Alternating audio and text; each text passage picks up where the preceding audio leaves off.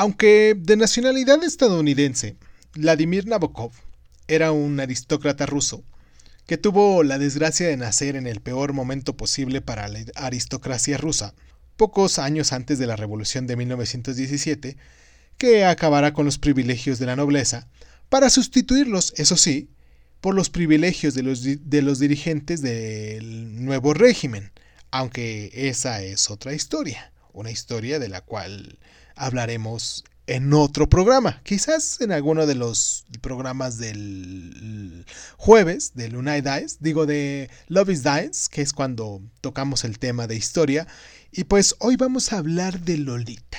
Como les dijimos la semana pasada, hoy sí vamos a hablar de Lolita de Vladimir Nabokov. Yo soy Irving Sun, después de esta pequeña, pequeñísima introducción. Esto es Crónica Lunares y pues nada, comenzamos. Cierra los ojos, cierra los ojos, cierra los ojos, cierra los ojos. Si escuchas que alguien se acerca, no temas. Todo estará bien.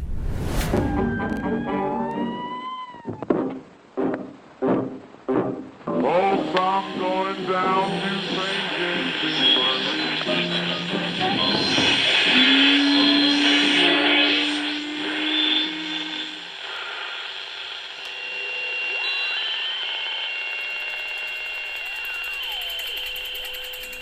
Estás escuchando, escuchando Crónica, Crónica, Crónica el lugar, el lugar donde, donde, donde entramos tus tus oídos.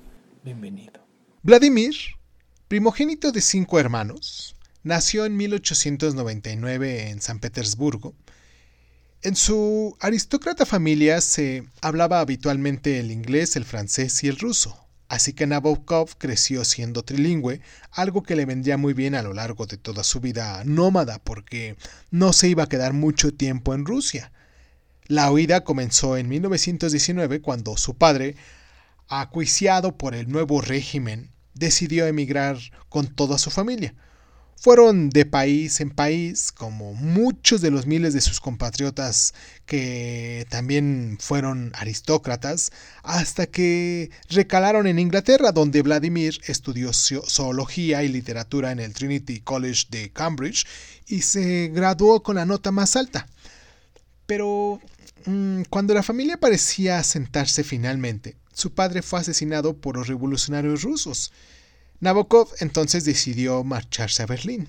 Para ganarse la vida, enseñó inglés, dio clases de tenis, trabajó como traductor y creó crucigramas para el periódico ruso Rul, del que había sido editor su padre y donde comenzó a publicar también sus primeras obras literarias, escritas también todavía en ruso, con el seudónimo de Vladimir Sirin.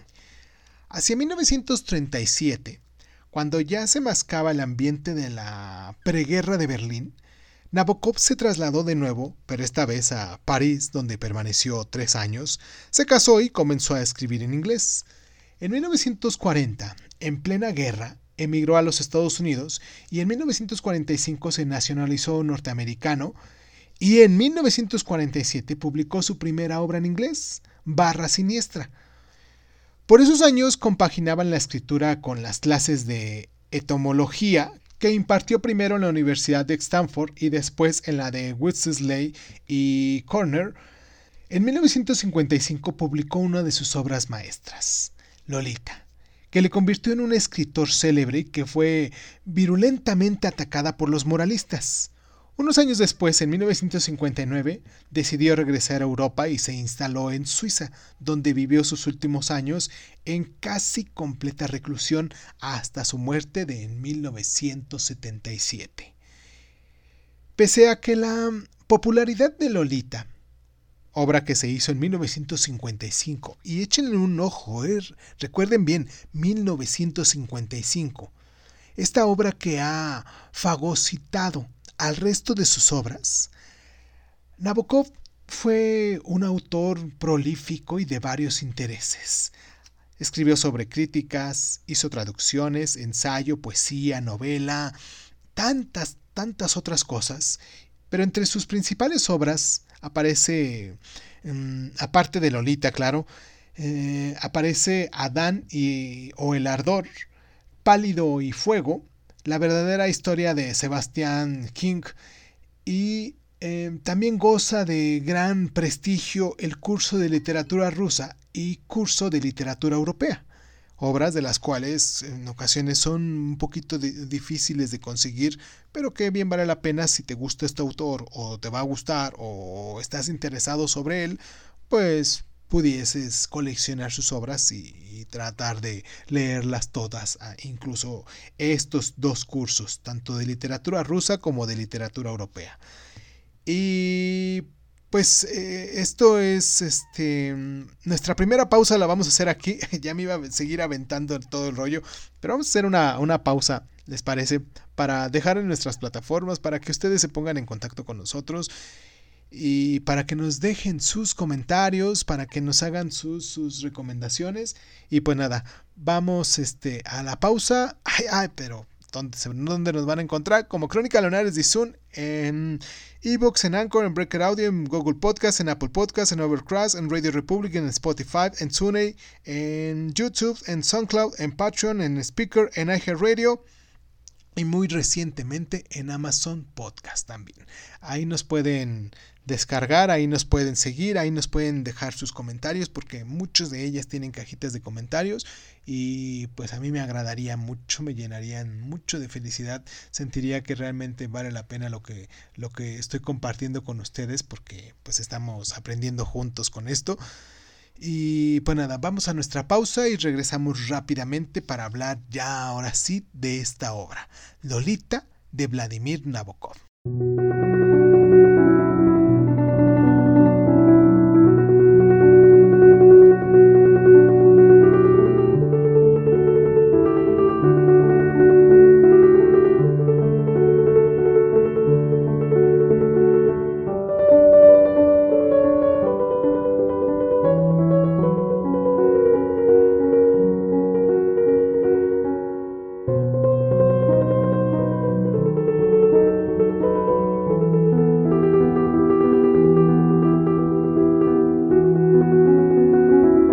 Simple vista, mm, Lolita es la historia de una relación pedófila entre un cuarentón y una chiquilla de 12 años.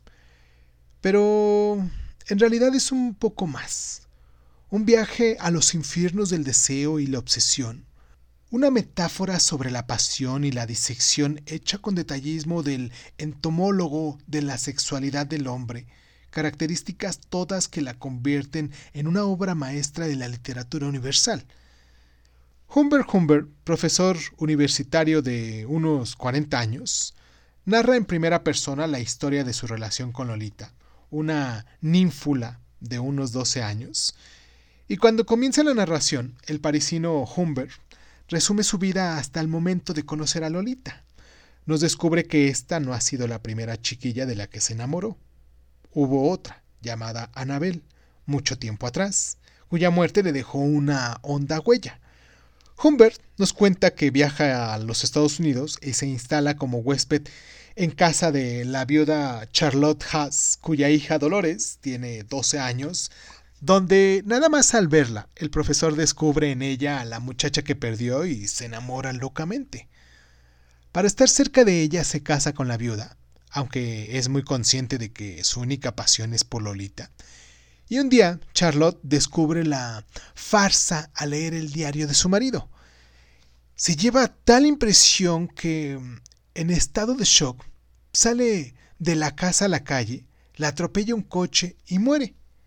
A Humbert este suceso evidentemente no le afecta demasiado. Todo lo contrario, pues ha quedado como tutor legal de esta chiquilla que en el momento del accidente está en un campamento de verano. Humbert entonces va a buscar a Lolita y emprende un alocado viaje sin destino por unos Estados Unidos que ahora se pintan de neón y, en carretera, de motel en motel, siempre en movimiento, despertando los recelos de los recepcionistas y sumido en un infierno interior. La obsesión de Humbert crece hasta lo imposible alimentada por la nada inocente Lolita, que es muy consciente del hechizo que ejerce sobre su padrastro, y cuando finalmente Humbert decide acostarse con la chiquilla, piensa en drogarla para preservar su pureza, pero descubre que es la propia Lolita quien le incita. La niña, que ahora ha aprendido más de la cuenta en el campamento, de la mano de un tal Clave Whitley, y pues padrastro e hija comienzan a tener sexo, pero poco después aparece Whitley, que les ha seguido y convence a Lolita de que se vaya con él. Entonces Humber se queda solo y desasolado. Pasa el tiempo y un día Lolita llama a Humber y le pide dinero. Se ha casado y ahora está embarazada. Humber va a verla y la encuentra fea, sin el encanto infantil que poseía, y pese a todo comprende que sigue enamorado de ella. Y cuando la muchacha le dice a Whitley que es un depravado sexual que organizaba orgías en su casa y que la obligaba a participar, Humbert decide asesinarlo. Y lo hace. Ha llevado su obsesión al límite. En su horizonte vital ya solo queda la condena y la cárcel.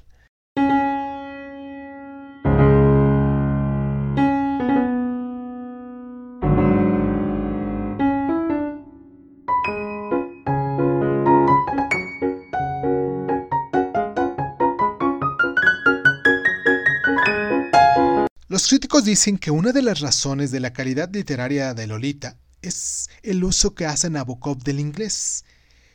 Como el autor, como ya dijimos, era de origen ruso e inglés de adopción, poseía un dominio del idioma muy distinto al de un nativo, lo que le permitía dar la vuelta a las expresiones cotidianas y jugar con las palabras con una frescura que alguien que ha nacido con el idioma es difícil que, logre alcanzar.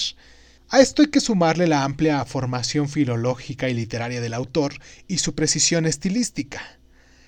Nabokov creía que una novela no debía basarse solo en la capacidad de fascinación de su trama, una idea muy americana, sino que el lector debía buscar también el goce estético en los detalles de la estructura y del estilo, por ello solía usar un lenguaje precisionista, morboso, con frecuentes juegos de palabras y guiños lingüísticos capaces de volver loco al traductor más avisado. Todo lo cual forma parte sin duda de su éxito. Pero también es la piedra que le lanzan sus detractores, que condenan en su estilo el virtuosismo del esteta y la excesiva entonación al lenguaje y al detalle. Lolita fue, como no resulta difícil de imaginar, después de todo lo que hemos dicho, tachada de inmoral y, e, e, indecente por los abanderados de la pureza y la virtud que pues nunca faltan en todos los tiempos. Y sin embargo, más allá de la anécdota, la relación entre Lolita y Humber es un análisis casi científico de la psicología del deseo de la seducción y la dominación es un relato certero y valioso de los extraños caminos de la sexualidad. Y es también un retrato de la América profunda, una sociedad provinciana, retraída, mojigata y reprimida, lo que le valió otra acusación que sumar a la inmoral, la del antiamericano. Sin embargo, la novela alcanzó gran éxito y convirtió a su autor en toda una celebridad. Fama aparte, también le convirtió en uno de los escritores más sobresalientes de la literatura universal.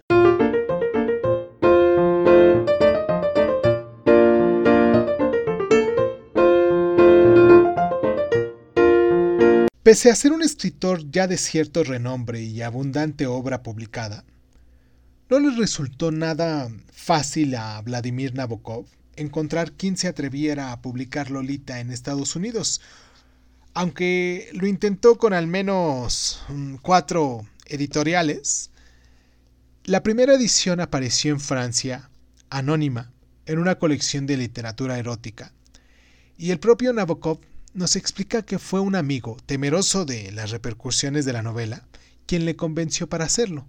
Aunque sigue diciendo, no creo que me arrepienta nunca de haberme resuelto, poco después a afirmar Lolita. Respecto a los editores norteamericanos a los que les ofreció la novela, el autor nos cuenta diciendo así. Algunas reacciones fueron muy divertidas. El lector de una editorial sugirió que su compañía podía considerar la publicación si yo convertía a Lolita en un chiquillo de 12 años al que seduciría Humbert, un granjero en un pajar.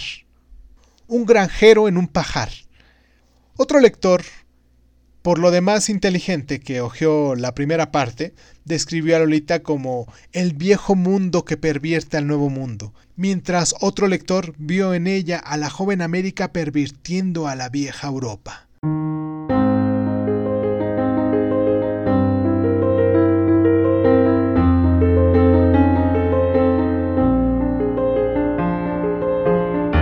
Vladimir Nabokov fue un hombre casi fiel. Estuvo casado 52 años con Vera Eseyevna Snovniv, una mujer delgada y serena, rusa como él, de ascendencia judía, y cuando el matrimonio vivía en Estados Unidos, Vera solía acompañar a su marido a las universidades donde éste impartía clase. Sus alumnos no sabían muy bien quién era esa mujer que intervenía de súbito en medio de una clase para corregir una cita apresurada de Gogol o Tolstoy. Según Stacy Schiff, autora de Vera o La vida de Nabokov, los alumnos tejían mil rumores sobre Vera, a la que unos apodaban la condesa y otros el águila gris. Lo que no sabían sus alumnos era que Vera, y no Nabokov, era quien en realidad corregía los exámenes. La omnipresencia de Vera, afirma Schiff en su libro, no impidió a Nabokov, que era muy sensible a la belleza en todas sus formas, particularmente la belleza femenina, tener un romance con una alumna de Wesley, llamada Catherine. El matrimonio estuvo a punto de naufragar, pero Nabokov sabía que Vera era esencial para toda su vida. Nabokov fue un gran continuador de la literatura rusa del siglo XX, el sucesor de Pushkin, de Tolstoy, de Gogol o, de, o simplemente de Dostoyevsky, quizás los únicos autores rusos de su generación que puedan comparársele sean Mikhail Burgakov o Joseph Blodsky. Mikhail Burgakov, que nació en 1891 y falleció en 1940, fue el autor de El Maestro y Margarita, probablemente la novela escrita en ruso más sobresaliente de todo ese siglo, el argumento es, cuando menos, sorprendente. Nada menos que Satanás, el príncipe de las tinieblas, se aparece en el Moscú comunista y ateo, disfrazado de profesor de ciencias ocultas, y a partir de ese momento, sucesos misteriosos sacuden la capital. Satanás ofrece a una muchacha llamada Margarita liberar a su amante, el maestro, encerrado en un psiquiátrico, a cambio de su compañía. Entonces Margarita acepta y Satanás, conmovido por el amor que le profesa a la pareja, los lleva al otro mundo para, para que disfruten de su mutua compañía. Un argumento desquiciado para un texto lúcido, divertido, mordaz y profundamente crítico. Joseph Blonsky Nació en el mismo año en el que moría Burgakov, en 1940, y fue premio de literatura en 1987. Formado en los círculos literarios de Ana Akhmatova, fue autor de una poesía de exquisita calidad formal cuya temática se sustenta en el amor y la reflexión filosófica, y uno de sus libros llamado Parada en el Desierto, que se publicó en Nueva York en 1970 y le proporcionó un gran prestigio en todo el mundo, hay otro más también de ellos que se llama Elegías Romanas. Este autor fue acusado de parasitismo por las autoridades rusas y condenado a cinco años de trabajos forzados, lo que desató una virulenta campaña internacional que forzó su liberación y tras el cual se instaló en Estados Unidos. Algunos de ustedes que nos están escuchando del otro lado, en cualquier lugar del mundo, ¿Han leído algo de Mikhail Burgakov o de Joseph Blonsky? Mucho, mucho me gustaría que nos dejaran em, sus recomendaciones de estos, de estos dos autores, que nos dijeran del por qué leerlos quizás, que nos hicieran los comentarios de ellos, o simplemente que nos dijeran si les gustó o no les gustó y cuál de ellos pudiesen recomendar. Yo soy Irving Sun esto es Crónica Lunares. Agradezco mucho a las personas que se toman el tiempo para podernos descargar, para podernos compartir y mucho, mucho, mucho con toda mi alma y mi corazón agradezco a esas personas que nos han mm, mm, dejado sus donaciones en PayPal, donde nos encuentran como Irving Sun. De ese modo nos encuentran ahí en PayPal. mucho, mucho agradezco esas donaciones que están haciendo para con nosotros, para que este programa siga creciendo y los que no pueden a lo mejor dejar algún tipo de donación ni nada, en una forma de, de, de poder este, conciliar este, esta forma de agradecer por lo que hacemos nosotros y por lo que ustedes hacen para, para nosotros, pues sería a lo mejor compartirnos, darnos like, eh, eh, seguirnos en las diferentes plataformas y pues nada, Muchísimas gracias desde la distancia a cualquier lugar donde nos escuchen. Muchísimas gracias. Espero que hayan disfrutado, que hayan aprendido algo en, esta, en este capítulo, algo extra. Los espero la próxima semana que vamos a hablar del tambor de hojalata de Hunter Glass. Muchos ya han seguramente leído este libro y pues la próxima semana hablamos de él. Yo soy Irving Sun, esto es Crónica Lonares y pues muchísimas gracias, muchísimas gracias por estar.